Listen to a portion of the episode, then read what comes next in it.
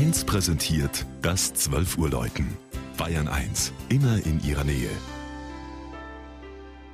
Es ist 12 Uhr. Das Mittagsläuten kommt heute aus Lindenberg im Ostallgäu.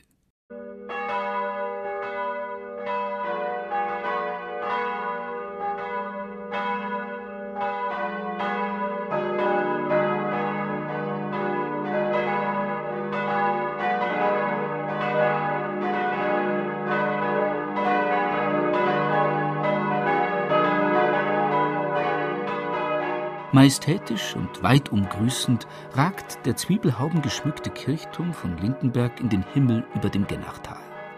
Er ist zwar nur 35 Meter hoch, doch steht er auf einem lindenbestandenen Berg, der dem mittelschwäbischen Dorf den Namen gab. Der mächtige, sonst unbebaute Erdkegel trägt die katholische Pfarrkirche St. Georg und Wendelin. Der Bau aus dem 15. Jahrhundert steht inmitten des von starken Mauern eingefassten Friedhofs. Die Sicht von dort endet an Föhntagen erst an den Alpen. Das eindrucksvolle, fast an eine Gottesburg erinnernde Ensemble beherrscht ganz und gar das Erscheinungsbild des Ortes. Er beherbergt gut 1300 Einwohner und gehört seit 1971 zur Stadt Buchloe. Bereits im 12. Jahrhundert soll eine Vorgängerkirche bestanden haben. Der quadratische Unterbau des Turmes stammt aus dem 15. Jahrhundert, der achteckige Aufbau mit der Glockenstube datiert auf das Jahr 1685. Ursprünglich mit einem Spitzhelm versehen, setzte man ihm nach einem Blitzschlag seine markante Kupferhaube auf. Im einschiffigen Kircheninnenraum fällt zuallererst das gewaltige vom Augsburger Freskenmaler Johann Georg Wolker 1745 geschaffene Hauptfresko im Langhaus der Kirche auf. Eine beinahe trostvoll ausgestaltete Darstellung des jüngsten Gerichts mit musizierenden Engeln und segnendem Heiland.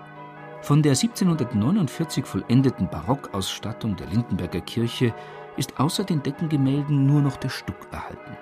Daran allerdings arbeiteten so erstklassige Wessobrunner Meister wie Schmutzer und Feuchtmeier mit.